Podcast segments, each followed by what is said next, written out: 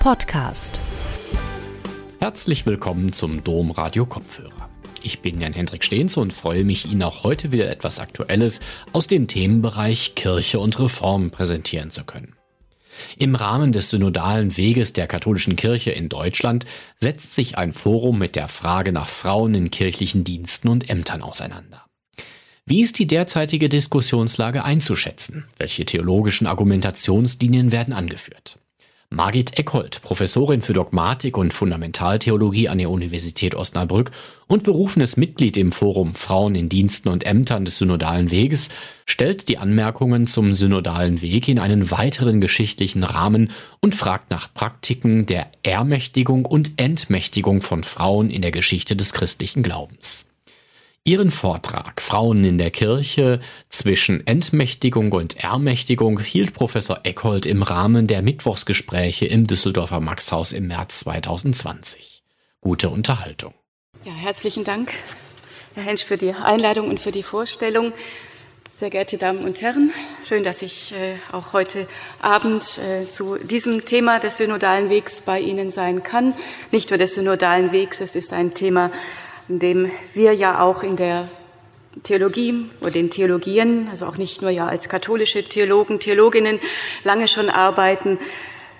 Es ist ein Thema im Grunde, das auch, das möchte ich Ihnen im Grunde auch mit dem ersten Kapitel auch meines Vortrags auch zeigen, im Grunde auch Frauen in der Geschichte und dann auch in der Geschichte christlichen Glaubens, letztendlich auch aller Religionen, schon im Grunde von auch Anbeginn an auch beschäftigt hat. Darum möchte ich im Grunde in meinem ersten Kapitel, was ich Ihnen hier vorstellen möchte, eher einen Rahmen auch schaffen für das, ich habe gerade das gehört, sicher, es ist ein, wenn man die deutsche Geschichte denkt, eben da auch schwieriges, schlechtes, schlimmes Wort, Entmächt oder Ermächtigung vor allem, wir können auch besser sagen Empowerment. Ich möchte das gleich deutlich machen, gerade auch in dieser Einführung, warum ich auch das gewählt habe. Herr Hensch hatte mich hier auch angefragt. Das bezieht sich auch, ich werde mal vielleicht einen Werbeblock auf ein kleines Büchlein, was vor drei Jahren auch erschienen ist, genau auch zu diesen Fragestellungen, diesen Perspektiven. Ja, warum spreche ich im Grunde jetzt auch hier von Frauen zwischen Ent- und Ermächtigung, um dann im Grunde im Kern auch dieses Vortrages auf die auch aktuellen Debatten zu sprechen zu kommen. Hier, was unseren synodalen Weg angeht, auch ganz konkrete, konkrete Aufgaben, die noch anstehen. Was ist uns vielleicht auch schon gelungen, äh, diese Debatten äh, Ihnen auch kurz etwas nachzeichnen. Aber worum geht es mir? Ich habe hier ganz bewusst jetzt eine Frau hier reingeholt. Manche kennen sie vielleicht. Ansonsten ist es eine Frau, die auch zu entdecken ist. Die Sor Juana Inés de la Cruz. Eine Ordensfrau in Mexiko, der zweiten Hälfte des 17. Jahrhunderts, die zur Gemeinschaft der Hieronymitinnen gehört. Sie ist eine der ganz großen Gelehrten, Dichterin, Dramatikerin, Naturwissenschaftlerin, Theologin Lateinamerikas. Und für Kolleginnen aus Lateinamerika, aber auch aus dem US-amerikanischen Kontext. Dort sind ja auch sehr viele lateinamerikanische Frauen, Männer, die dort auch Exil gesucht haben, neue neues Weg, neue Wege auch sich erschlossen haben und viele Theologinnen arbeiten. Das sind die sogenannten Latina oder Latino-Theologinnen. Und für diese Frauen ist Sor Juana Inés de la Cruz die erste auch lateinamerikanische Theologin, auch erste feministische Theologin. Und ich sage auch bewusst gerade auch aus diesen Kontexten von Migration, weil Sor Juana Inés de la Cruz selbst im Grunde auch zwischen Welten gelebt hat. Sie war dem mexikanischen Hof und gerade auch da der Vizekönigin ähm, sehr, sehr eng verbunden, ist aber selbst auch aus ja auch mit einfachen Verhältnissen und auch den indigenen mestizischen Kontexten auch sehr nah, ist selber in dem Sinn ja auch Mestizin auch gewesen, konnte aber dann im Grunde einen Weg einschlagen, selber, der sie auch dann zu einem Raum geführt hat, also mit der Virginia Woolf gesprochen, ein Raum für sich, wo sie dann auch ihren Weg gehen konnte, auch als Forscherin, aber ein Weg, es war ein Weg in dem Sinn auch für sich hier, auch eines Empowerment, aber ein Weg, der dahin geführt hat, dass ihr ganz genau dieser Raum, also ihre Bibliothek, genommen worden ist. Und das möchte ich hier am Anfang eben kurz einspielen, um Ihnen hier diesen Rahmen auch zu schaffen. Um was geht es im Grunde, wenn wir die Frage eben stellen, auch dann im synodalen Weg nach Frauen in kirchlichen Ämtern? Sor Juana hat wunderbare Texte vorgelegt. Ich kann Ihnen auch nur ein großes Werk von Octavio Paz, einem der bedeutendsten auch mexikanischen, auch Literaten auch empfehlen. Er hat sie hier genannt, die zehnte Muse Amerikas. Und Sor Juana hat in ihren Texten, zweite Hälfte des 17. Jahrhunderts, immer wieder Bezug genommen auf Frauen der Geschichte, ähm, sei es große Frauen des Alten Testaments, wie die Esther oder Rahab, wie Hannah oder Abigail, aber eben auch Maria immer wieder und andere Frauen dann auch der frühen christlichen auch Kirchen und hat immer wieder vor allem auch darauf aufmerksam gemacht, dass auch hier der Ordensgründer ihres Ordens, Hieronymus von Rom, hätte überhaupt nicht im Grunde seine Arbeit leisten können, also diese auch bedeutende ja auch Übertragung auch der Bibel, wenn die Paula von Rom nicht an seiner Seite gestanden hätte. Eine hochgelehrte Frau, die im Grunde auch diese Übersetzungsarbeiten leisten konnte, Griechisch, Latein, Hebräisch. Sie war höchst begabt gewesen und natürlich im Hintergrund auch im Geld auch ihres verstorbenen Mannes, die eben von Rom auch zu Hieronymus gezogen ist. Also auf solche Momente weist Sor Juana immer wieder hin. Sie weiß also hier um diese andere Stimme von Frauen und sie weiß aber auch, ja auch aus ihrer eigenen Erfahrung, dass vielleicht sich philosophische Ansätze, theologische Ansätze in der Geschichte anders entwickelt hätten, wenn große Philosophen wie Aristoteles oder auch ein Theologe wie Thomas von Aquin eine andere Art und Weise Frauen ernst und wahrgenommen hätten und auch ihre Erfahrungen, ihre Stimmen mitreflektiert hätten.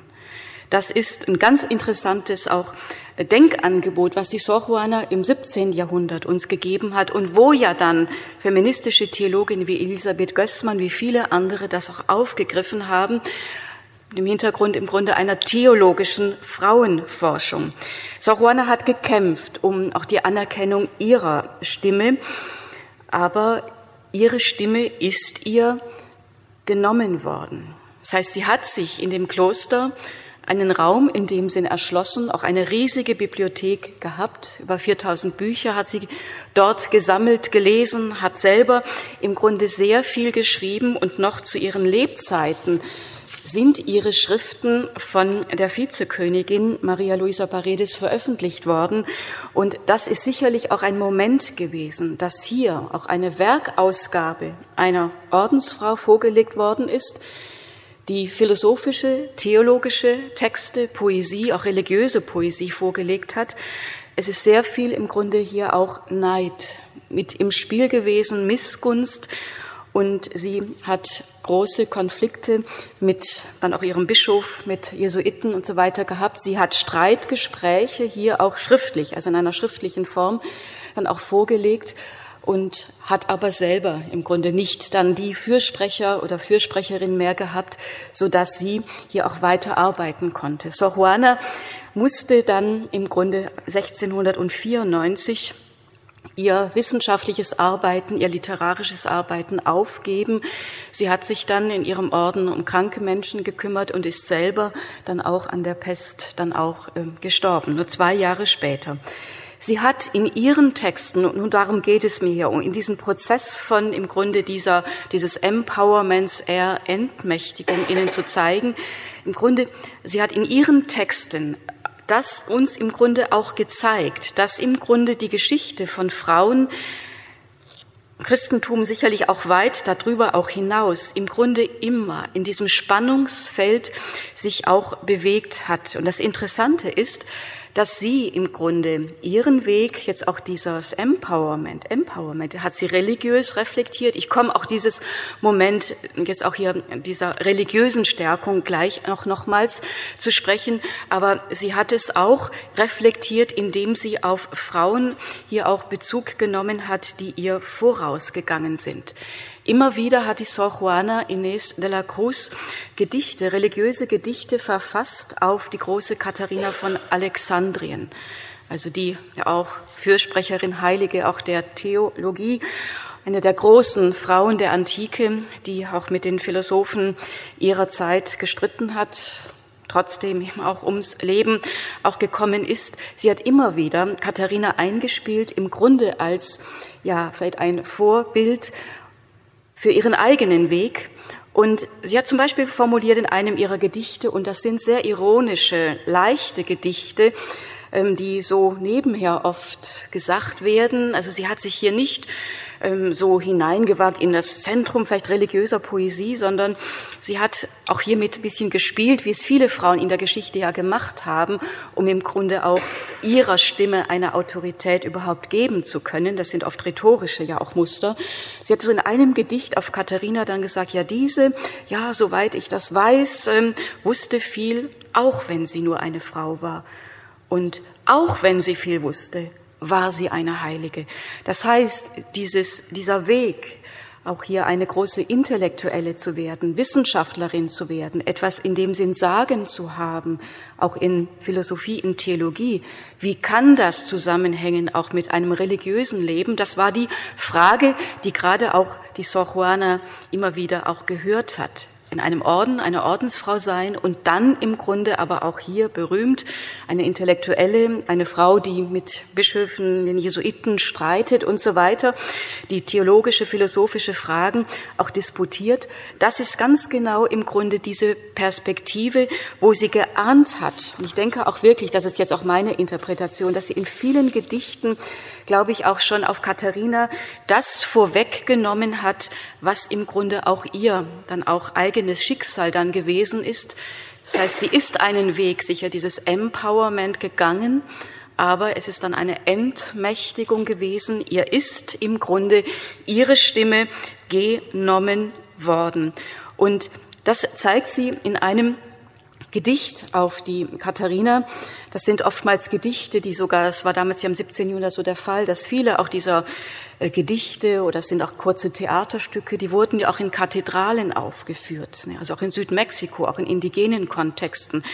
Und ähm, es sind Texte, die im Grunde zu inszenieren auch waren. Sie lässt also hier auch den Teufel, Luzifer, auftreten und es geht um einen Disput um eine Santa Idocta, also eine heilige und eine gelehrte Frau. Und dann schreibt sie hier, der Teufel hat sie hart versucht, aber sie zum Donnerwetter hat lieber den Tod auf sich genommen, als sich besiegen zu lassen.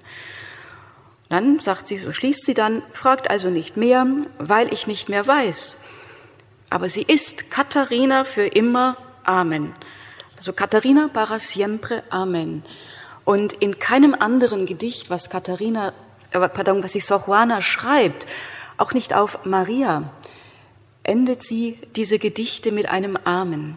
Und für mich ist das in meiner Interpretation jetzt auch hier dieses Textes ähm, im Grunde wirklich auch die Vorwegnahme auch ihres eigenen Schicksals. Heilige und Gelehrte, das passt nicht zusammen. Besiegen lassen will sie sich nicht, lieber den Tod auf sich nehmen. Man, es hat dazu geführt, wie ich Ihnen sagte, dass im Grunde ihr auch ihre gesamte Bibliothek genommen worden ist. Und das ist auch ein Moment, wenn die Bibliothek genommen wird, bedeutet es ja, dass im Grunde auch ihr Zugang dann zur Bildung, zu den Texten, Philosophie, Theologie, aber die Literatur der Geschichte ihr genommen wird.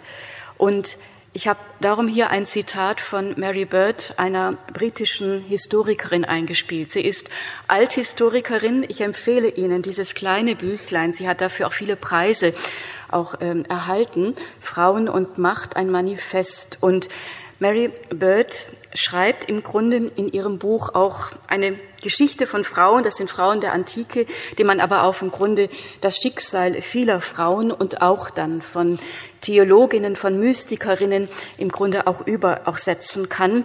Und sie sagt im Grunde oder spricht hier und das interpretiert sie dann auch anhand von bildlichen Darstellungen oder auch ähm, Ausgrabungen etc. Und Sie kennen das alle Haupt der Medusa, das Haupt, was abgeschlagen wird. Und ähm, im Grunde ist das ein Schicksal, was der Sor Juana widerfahren ist. Also Sor Juana sah es als ihre Pflicht an, als die Tochter von Hieronymus und Paula von Rom, sich intellektuelle Bildung anzueignen, was die theologische, was die philosophische Tradition angeht, wissenschaftlich tätig zu sein, ihren Verstand zu gebrauchen. Aber sie erfährt dann einen Prozess der Entmächtigung, den eben viele Frauen vor, nach ihr erfahren haben. Und das ist genau dieses Bild im Grunde auch hier von dann auch einer Mary Bird im Blick auf dieses Haupt der Medusa, weil im Grunde das auch hier eine Frage ist, dass Frauen wie Sor Juana, da kann ich jetzt die Brücke schlagen, und das mache ich ja dann auch gleich sofort, auch hinein in unsere Zeit, gerade auch in die Zeit jetzt auch noch der, vielleicht auch sage ich meiner Mutter, und auch Großmuttergeneration, die Frauen, die als auch erste im deutschsprachigen, europäischen, aber auch weltweiten Kontext eine feministische Theologie entwickelt haben, haben ja auch hier in unseren Kontexten keinen Raum erhalten, also in diesem Bild gesprochen, dass sie in Universitäten tätig sein konnten, eine Elisabeth Gößmann hat sich, ich glaube, 37 Mal beworben auf Lehrstühle, Kommilitonin von Josef Ratzinger, ähm, die eine der größten Osnabrücker auch Theologinnen ist, die ein paar Jahren gestorben, dann in Japan gearbeitet hat und zwischen den Welten dann auch ihr Werk auch entfaltet hat und die Gründerin theologischer Frauenforschung ist oder auch philosophischer Frauenforschung. Ich bringe es bewusst rein, weil das im Grunde ähnliche Prozesse sind in der gesamten Geschichte. Es geht im Grunde hier, und das ist auch das Zitat, was ich hier auch gebracht habe, es geht im Grunde das, was im synodalen Weg hier ein zentrales Moment ist, ähm, im ersten Forum ist das ein Leitmotiv. Es zieht sich aber auch durch andere Foren die Frage nach Partizipation und auch Macht, die Frage, wie von Macht auch in Kirche sprechen, wer definiert Macht, was ist Macht auch in Kirche.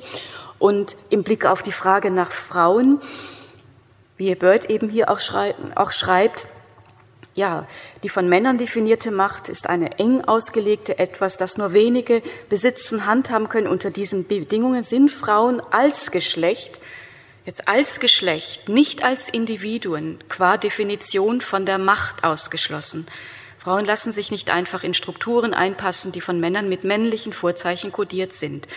So das Zitat von der Frau Bird, das ich an der Stelle eben bringe, weil es zwei Stichworte sind, die dann, wenn ich auf den synodalen Weg äh, zu sprechen komme, hier auch für uns leiten sind. Es geht um die Frage ja einer Kirche im Aufbruch, auch in dem Sinn wieder zu erinnern an die Quellen auch einer Konzilsekklesiologie, Zweites Vatikanum, ja, aber hier sind auch Fragen von Macht sicherlich in dem Sinn so auch nicht in dieser Weise auch hier diskutiert worden. Und vor allem sind auch hier noch nicht die Stimmen von Frauen auch hineingeholt worden.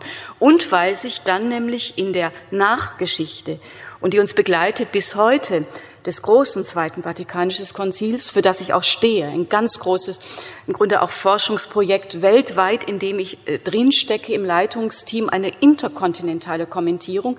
Aber das Konzil hat genau diese Perspektiven hier noch nicht eingebracht. Und in der, eben in der Geschichte ist genau das passiert, und das sehen Sie dann auch in der im Hauptteil dann auch des Vortrages, es geht im Grunde bis heute um ein Ausschließen auch hier von Frauen qua Geschlecht, wenn es um die Frage geht, dann der Partizipation, sage ich in dem Sinn an Macht, also was Ämter auch in der Kirche angeht, hineinzukommen dann auch in Leitungs, auch Ebenen, und zwar Leitungsebenen, dann die auch gleichgestellt sind, auch mit denen der Männer. Und das ist die Diskussion, die wir eben im synodalen Weg eben führen im Forum 3, in dem ich mitwirke, auch um einen Zugang von Frauen zu sakramentalen Ämtern. Bevor ich aber dazu komme, das ist dann ja die theologische Reflexion im engeren Sinne, möchte ich aber diese Folie Ihnen auch hier einpflegen.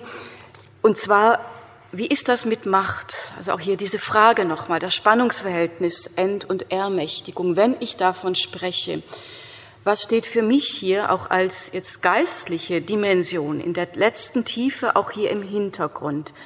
Und zwar denke ich, dass Frauen wie eine Sor Juana Inés de la Cruz, eine Katharina von Alexandrien, eine Paula von Rom, aber auch dann die Frauen Maria von Magdala, viele, viele andere, eine Johanna, dann eine Thekla, und so weiter. Also die Frauen auch in der Geschichte haben zutiefst ja auch im Grunde auch hier ihr Empowerment oder ihre Ermächtigung erfahren aus der Tiefe des Glaubens, aus der Tiefe des Evangeliums, der Begegnung mit Jesus Christus. Das heißt, wenn wir oder wenn ich als Theologin diese Frage stelle, das ist anders gelagert dann sicherlich als bei Frau Böll, das sind historische und auch hermeneutische Reflexionen, die von Bedeutung sind. Aber als Theologin ist für mich eben auch ja eine Dimension noch von ganz zentraler Bedeutung, die im Grunde auch hier den synodalen Weg, alle Wege von Kirche, von Christen und Christinnen in der Geschichte begleitet hat und begleiten wird. Und das ist die Hoffnung bei allem im Grunde vielleicht auch Zusammenbrechen von Suchbewegungen, von neuen sich verorten und so weiter.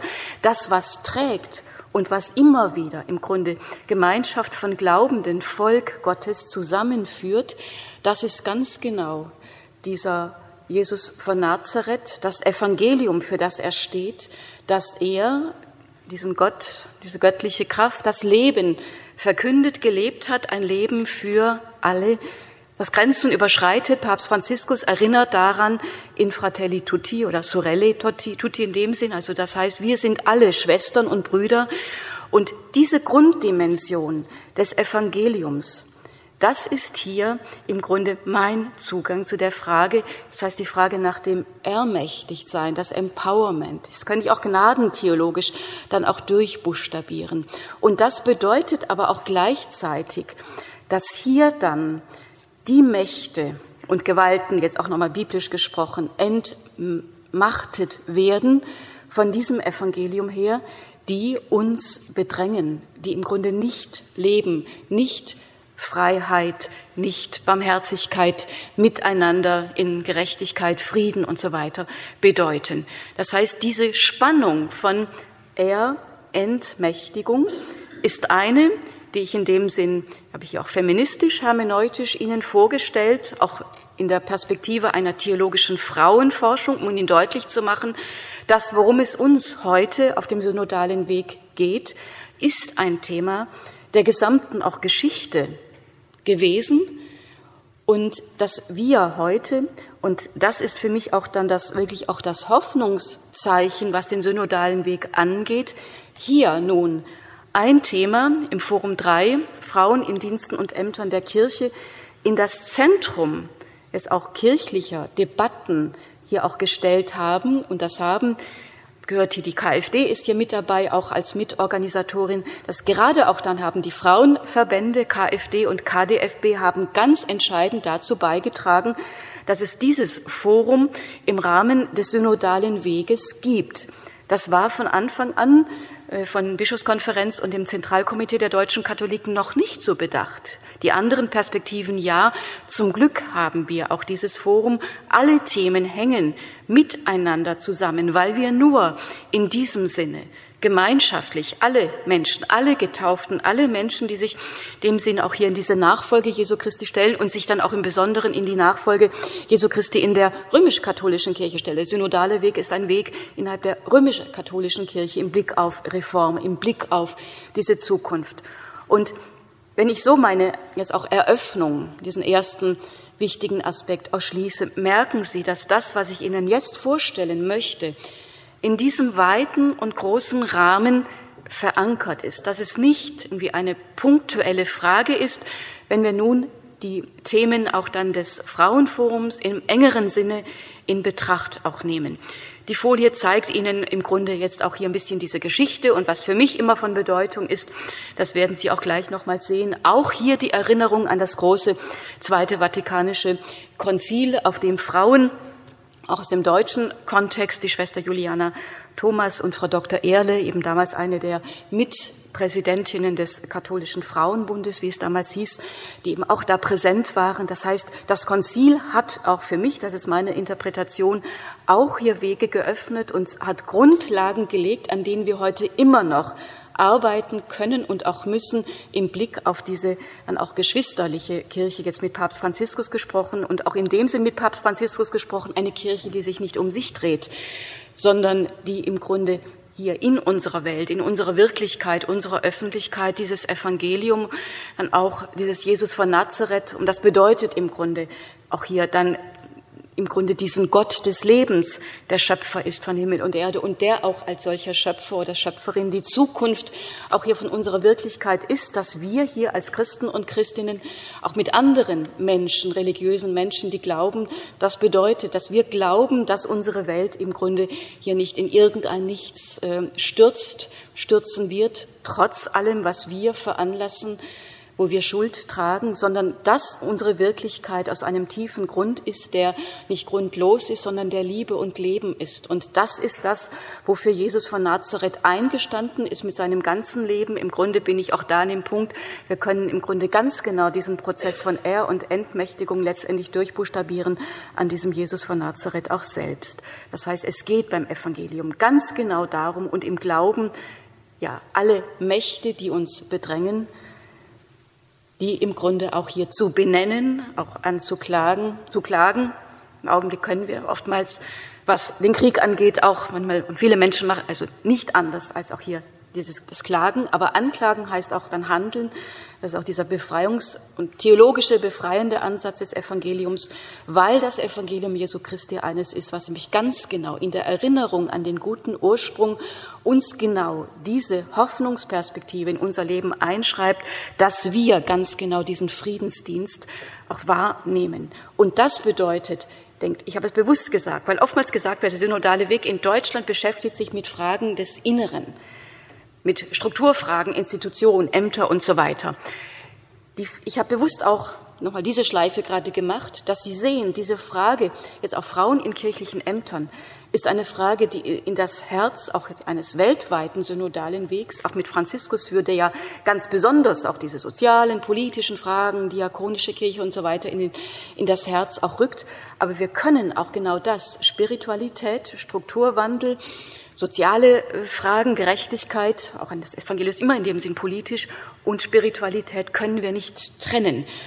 Und das ist jetzt ganz genau der Weg, den ich nun eben mit Ihnen hier auch gehen möchte in diesem Punkt, wo es um dann die Frage nach unserem synodalen Weg im engeren Sinne geht.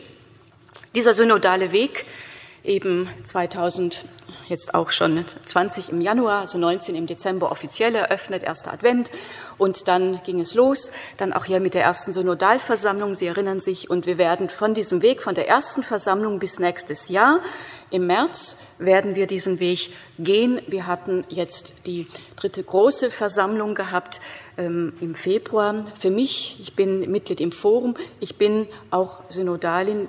Wir haben, ich denke, eine wunderbare Versammlung hier auch erleben können, die die auch beteiligt waren, wo gerade auch hier, was die Fragen angeht, hier nach Frauen in Diensten und Ämtern der Kirche, ein Text verabschiedet worden ist, ein Grundtext, der genau dieses Panorama aufmacht, die Frage hier, wie können Wege eröffnet werden, dass Frauen hier auch in einer gleichberechtigten Weise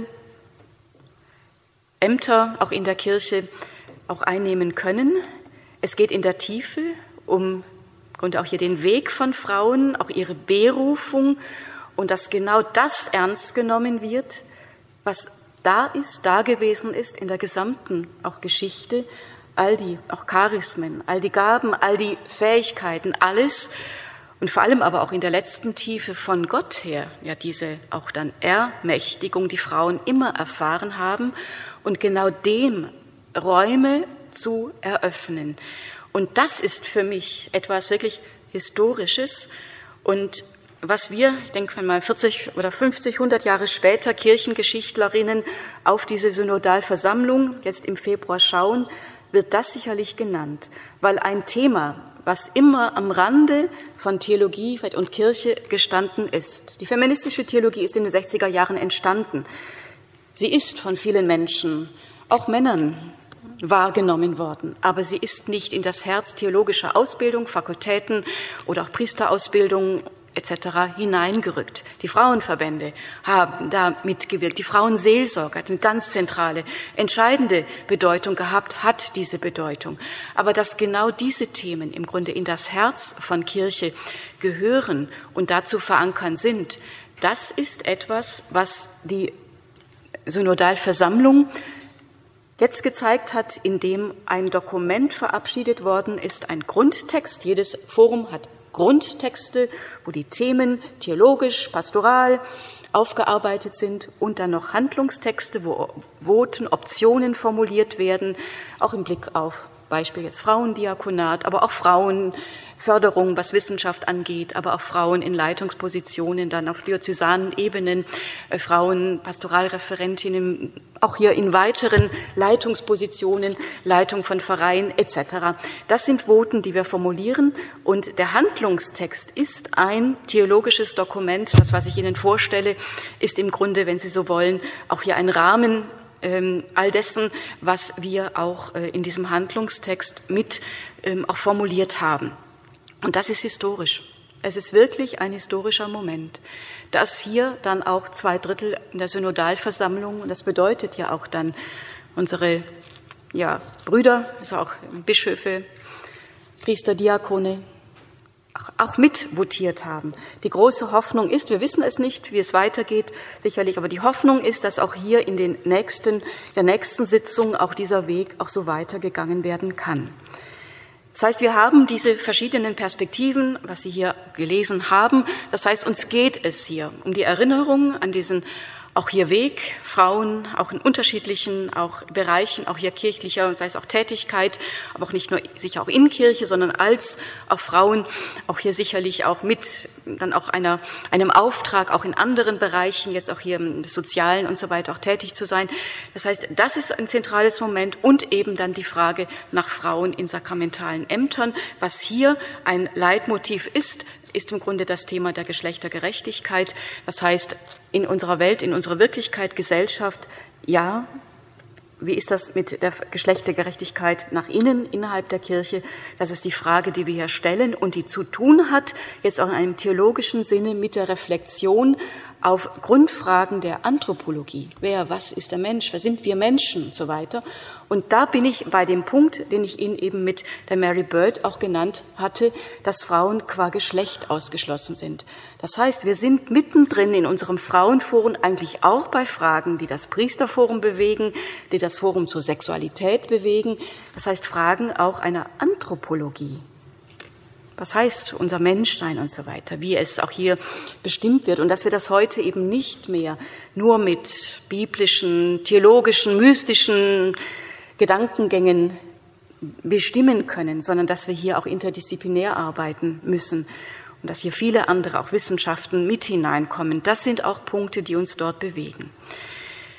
In der konkreten Frage jetzt nach Frauen in dem auch Amt, also sprich im geweihten Amt, hat uns hier auch sicherlich ein Kongress begleitet. Darum habe ich Ihnen das ja auch hineingeflochten.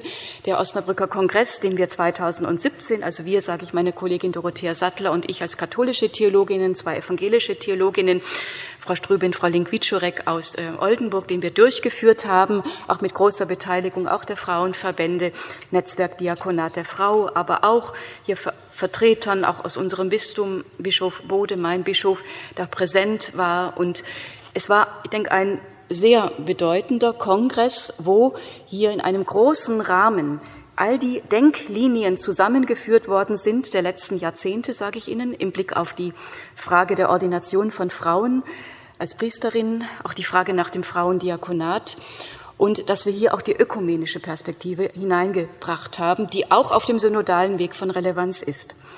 Wie ist das nun mit dem Ausschluss von Frauen eben von der Weihe? Wir haben hier formuliert, nicht der Zugang von Frauen kann hier im Grunde ausschlaggebend sein, sondern was für uns hier von Relevanz ist, dass wir im Grunde ganz genau all das auch mit reflektieren, einbringen, was im Grunde ja an jetzt auch hier an Empowerment da ist, was an Berufungen, an Fähigkeiten auch da ist und dass wir auf diesem Hintergrund ähm, im Grunde die Argumentationspflicht hier auch umkehren.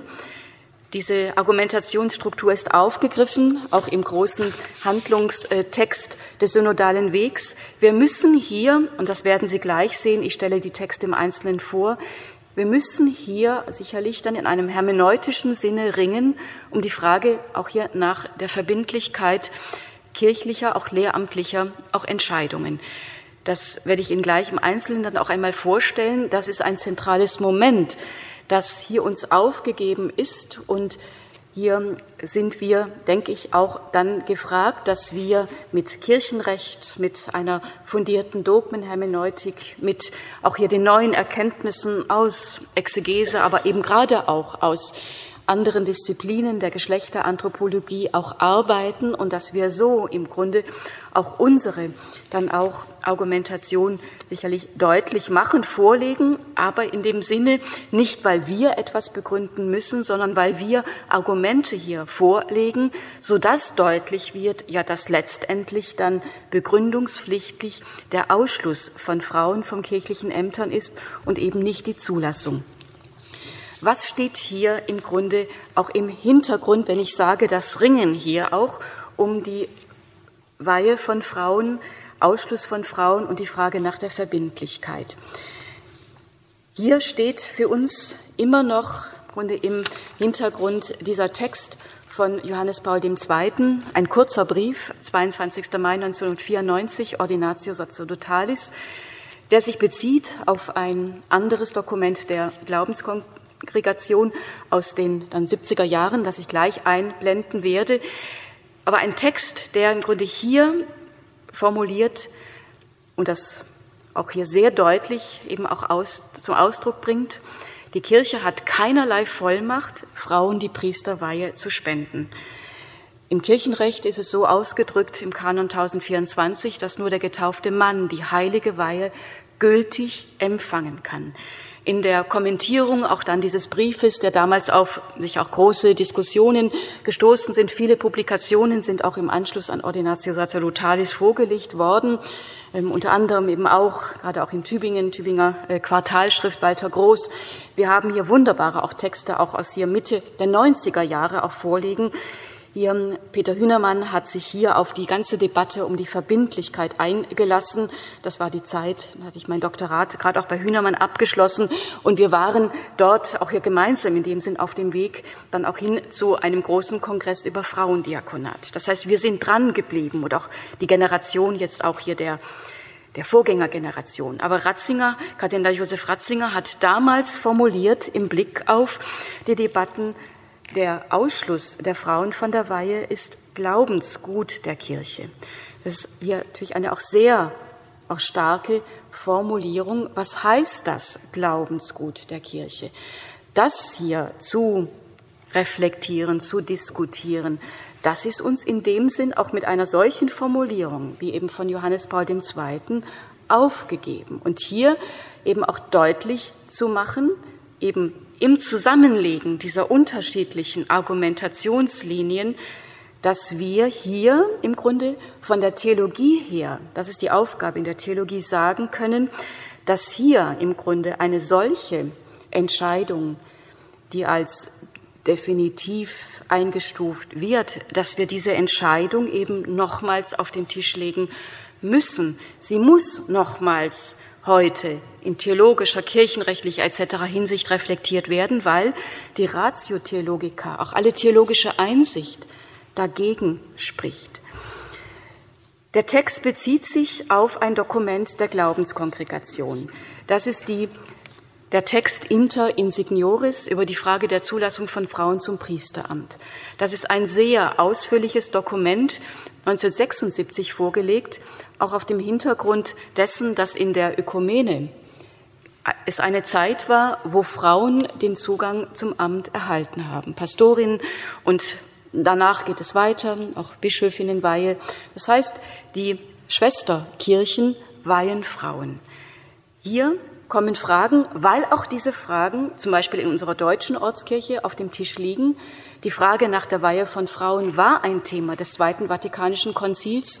Theologinnen, Kirchenrechtlerinnen wie eine Ida Raming oder Theologin wie Josefa Theresia Münch haben diese Fragen bereits in Konzilszeit bearbeitet und in dieser Zeit, Älteren, Sie wissen, dass die Würzburger Synode ist abgeschlossen worden, ist das Thema Frauendis, äh, Frauendiakonat von der Würzburger Synode nicht nur diskutiert worden, ein Votum ist nach Rom geschickt worden und hier hat die Würzburger Synode plädiert für ein sakramentales Frauendiakonat. Sprich, also die Frage nach einem sakramentalen Amt für, für Frauen lag damals auch auf dem Tisch.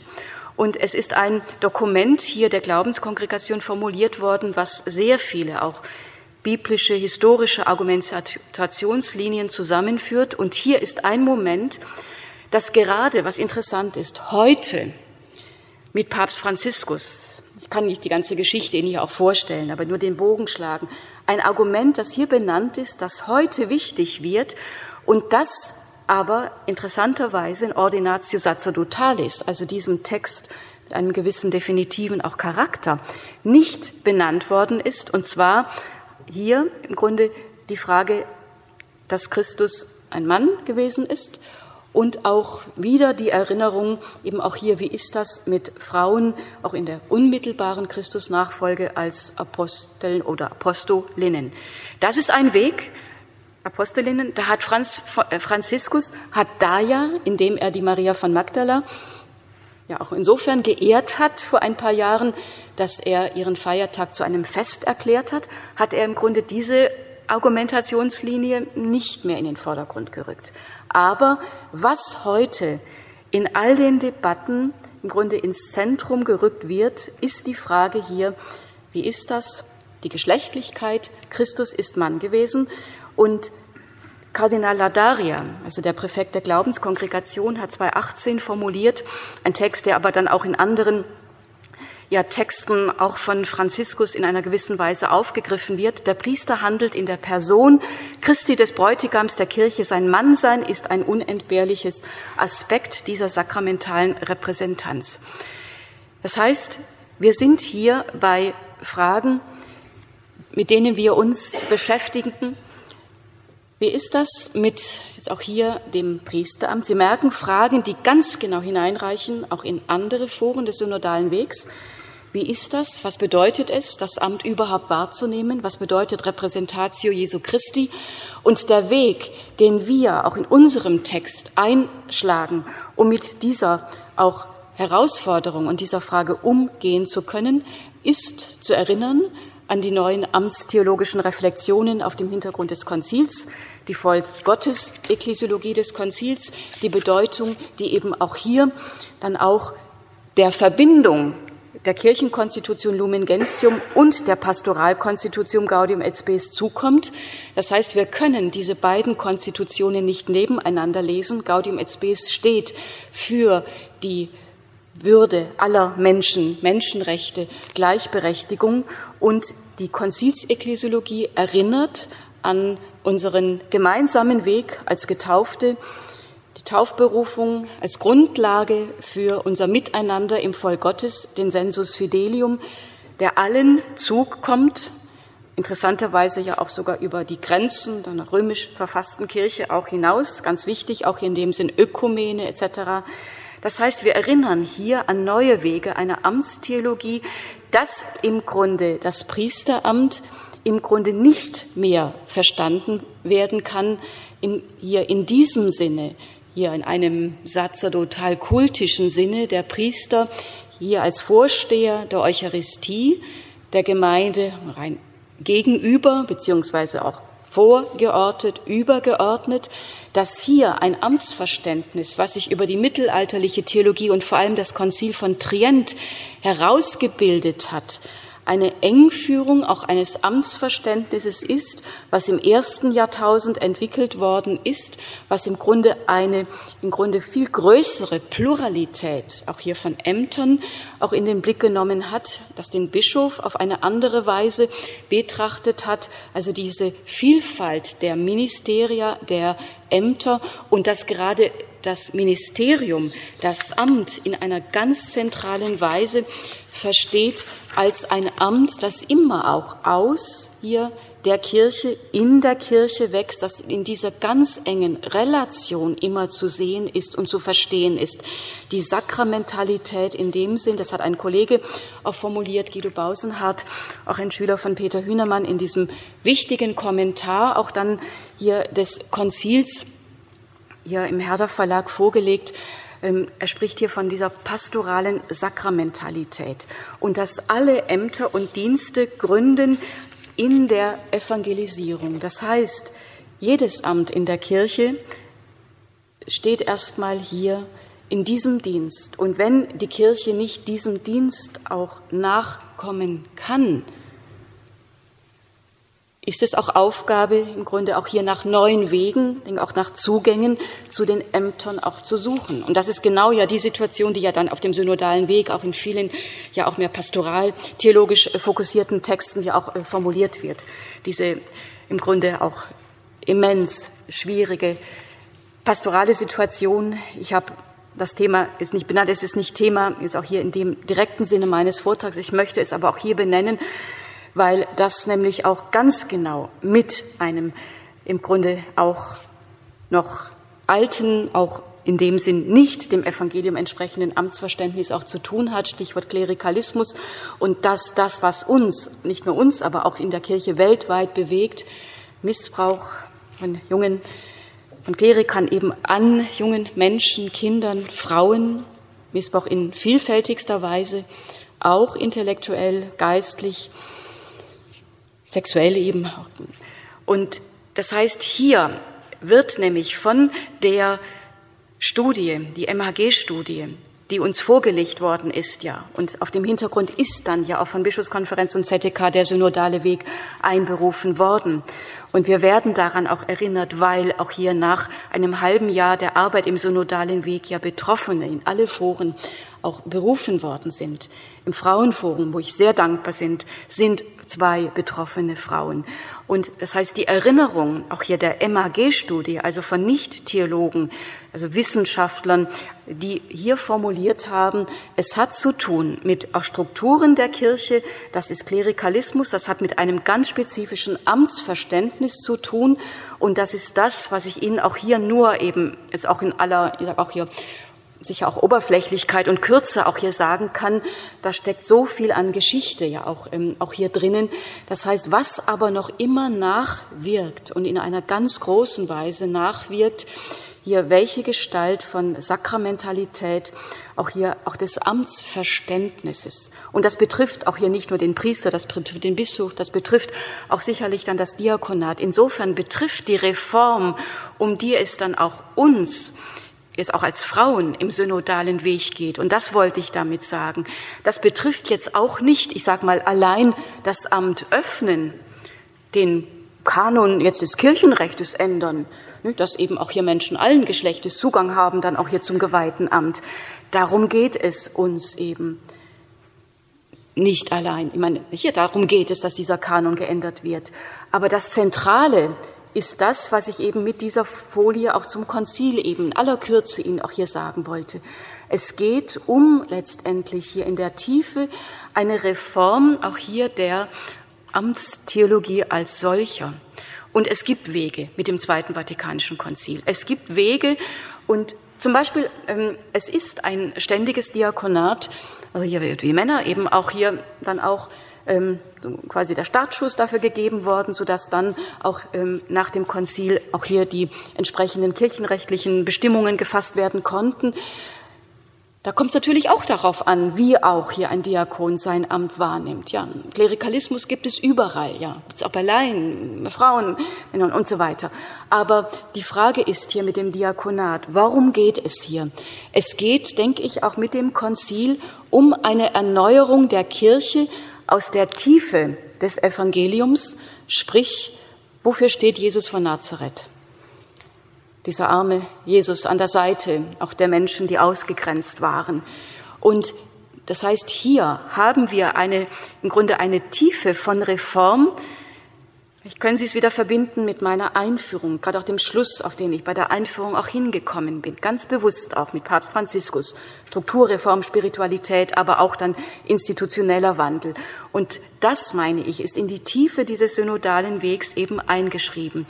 Und nur so, auf einem solchen Weg, kommen wir dann dahin, dass wir dann auch jetzt die ganzen Argumentationslinien nochmal bearbeiten können im Blick auf die Frage nach Frauen und sakramentalem Amt und uns hier im Grunde, ja, auch mit der Debatte um die Christusrepräsentanz auseinandersetzen. Meine Kollegin Johanna Rahner, Fakultät in Tübingen und ich, wir haben gemeinsam eine Questio Disputata im letzten Jahr erarbeitet auch hier ein Werbeblock in dem Sinn. Da sind sehr viele Texte von Kollegen, Kolleginnen versammelt, die sich direkt mit dieser Frage der Christusrepräsentanz auseinandersetzen. Und hier merken Sie, das ist nämlich darum wichtig, weil die aktuellen Debatten Papst Franziskus und auch andere, Papst Franziskus hat es in Querida Amazonia, diesem Text im Anschluss an die Amazonas-Synode auch so aufgegriffen, wo wir fragen, uns fragen, ja, mein Gott, äh, wohin führen uns auch diese Diskussionen? Ja,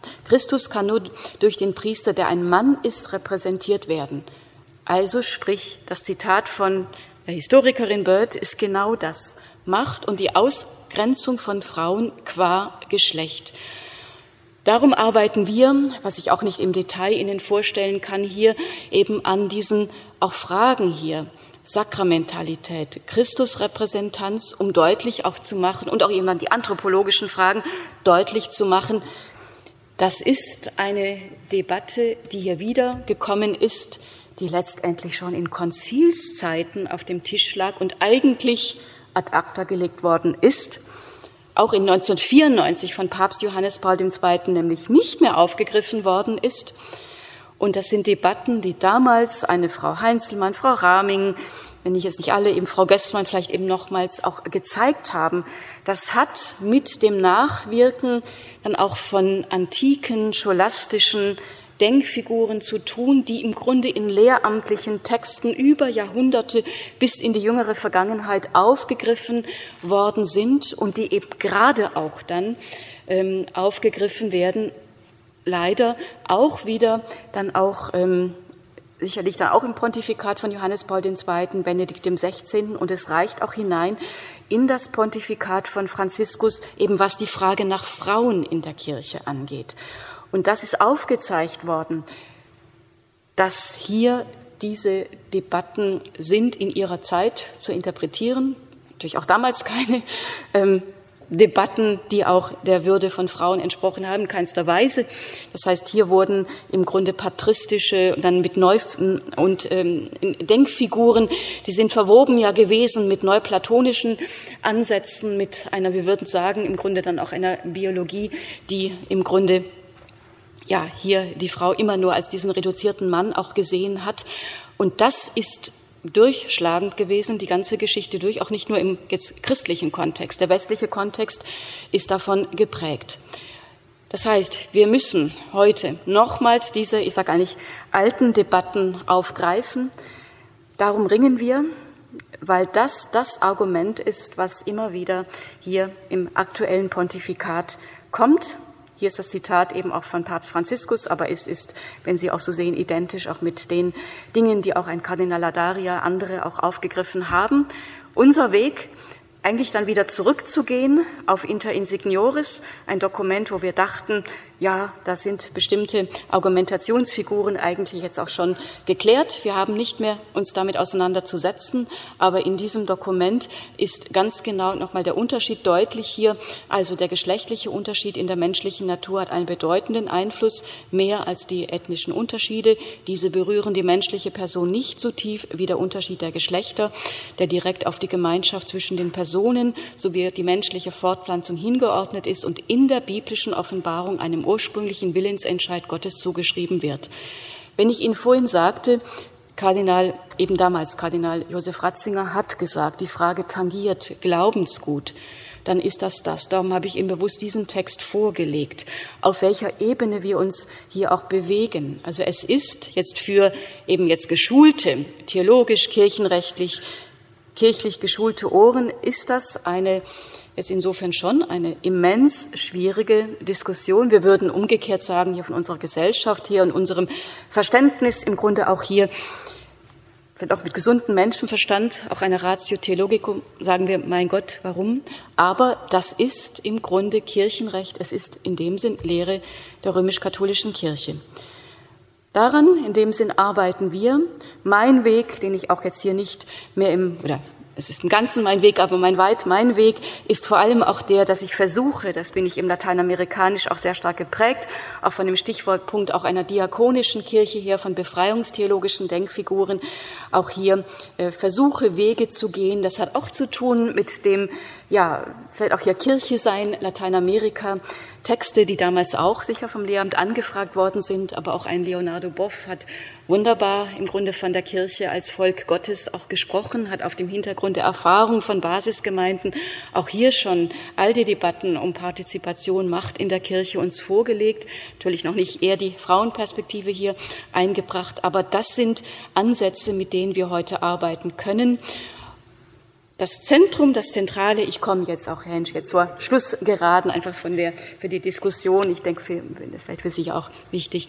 Ja, das Zentrum, um auch nochmal zu einem Moment zu kommen, was ich ja auch in der Einführung auch hier benannt habe, meine ich, ähm, auch hier für einen Weg, um weiterzukommen, hat mit dieser Tiefe auch der Erfahrung zu tun, dieser, dieses Empowerments, dieser Gnadenerfahrung, von Gott her berufen zu sein. All das, was ich Ihnen ähm, jetzt auch nur in aller Kürze, ja jetzt auch hier, auch im sehr groben auch sagen konnte, das ist wichtig. Ja, wir müssen kirchenrechtlich, wir müssen dogmatisch, theologisch, dogmenhermeneutisch arbeiten, geschlechteranthropologisch und so weiter, biblisch, das natürlich nicht vergessen.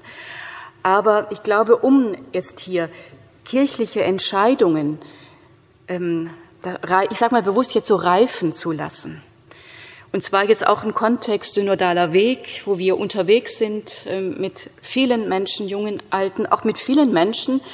Ich sage jetzt auch, was ich sehr schön also und sehr wichtig finde, mit Menschen, die vielleicht sich ihr ganzes Leben bislang überhaupt noch nicht mit diesen Themen auseinandergesetzt haben, weil sie eben als Priester, als Bischof in ihrer Ausbildung, ihrer Qualifikation überhaupt keinen Zugang auch erhalten haben, das Bewusstsein ist nicht geschult worden. Das heißt, es hat ganz viel auch mit, mit Haltungen zu tun, mit Erfahrungen zu tun. Und das ist etwas, denke ich auch, was Wert dieses synodalen Wegs ist. Sonst könnte man sagen, wir organisieren wieder einen Kongress, ja. Ein synodaler Weg ist, wir sind zusammen auf dem Weg und eben auch noch mal jetzt ein halbes Jahr länger unterwegs.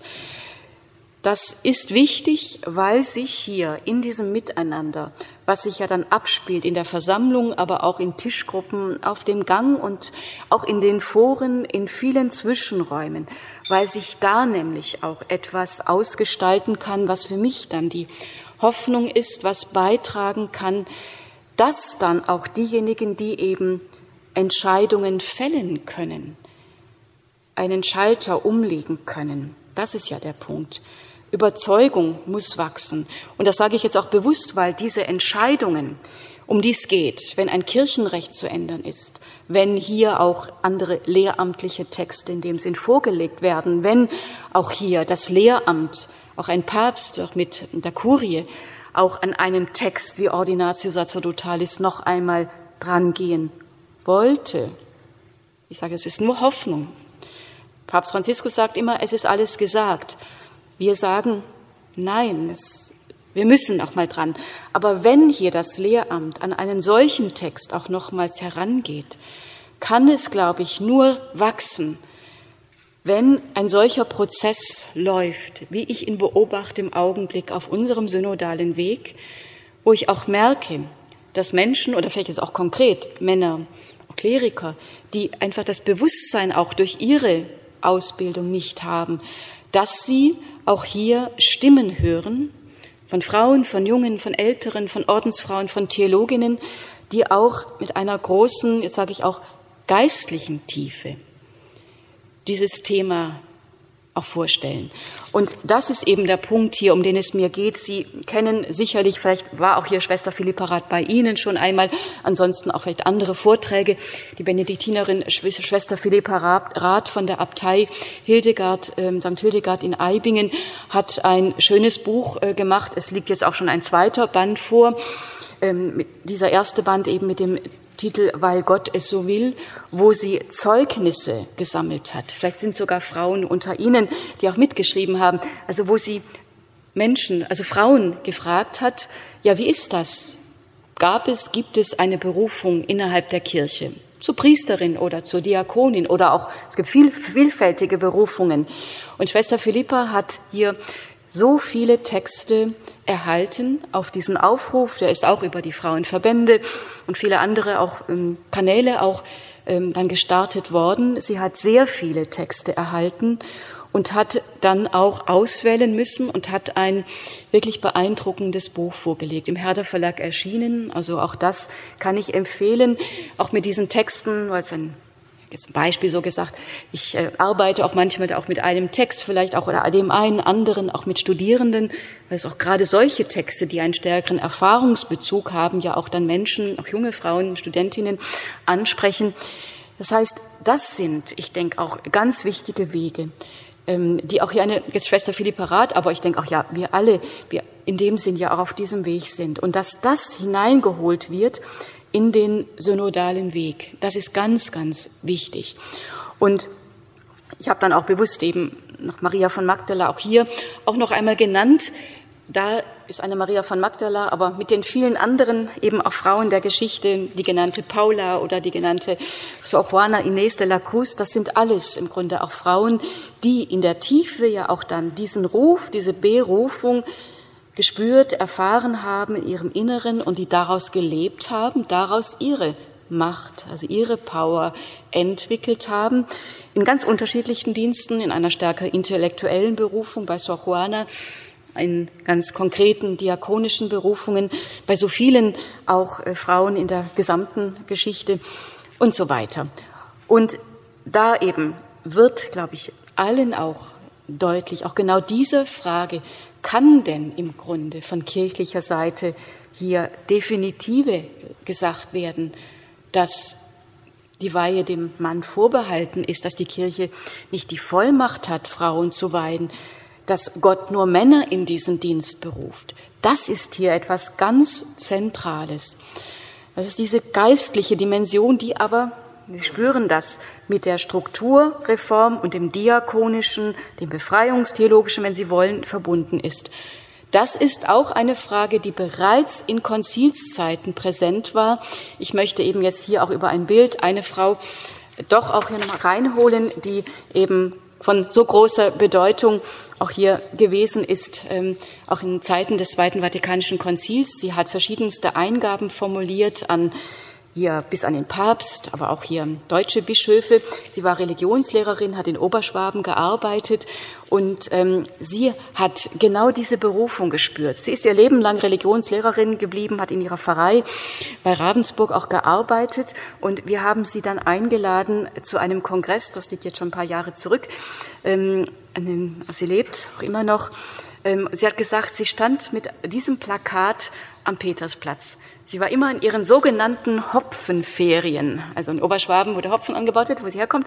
In ihren Hopfenferien ist sie dann, ähm, dann nach Rom gefahren. Das war dann wieder die Generalversammlung, wo dann alle im Petersdom versammelt waren. Und sie hat gesagt, ich habe mich dahingestellt am Petersplatz mit diesem Plakat.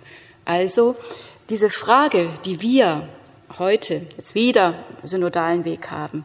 Eine Frage, wie ich Ihnen das eben gesagt habe, der gesamten Geschichte. Also auf diesen Ruf, den viele Frauen Maria von Magdala gespürt haben, in dem Sinn zu hören. Danke für Ihre Aufmerksamkeit. Domradio Kopfhörer. Weitere Informationen finden Sie auf domradio.de.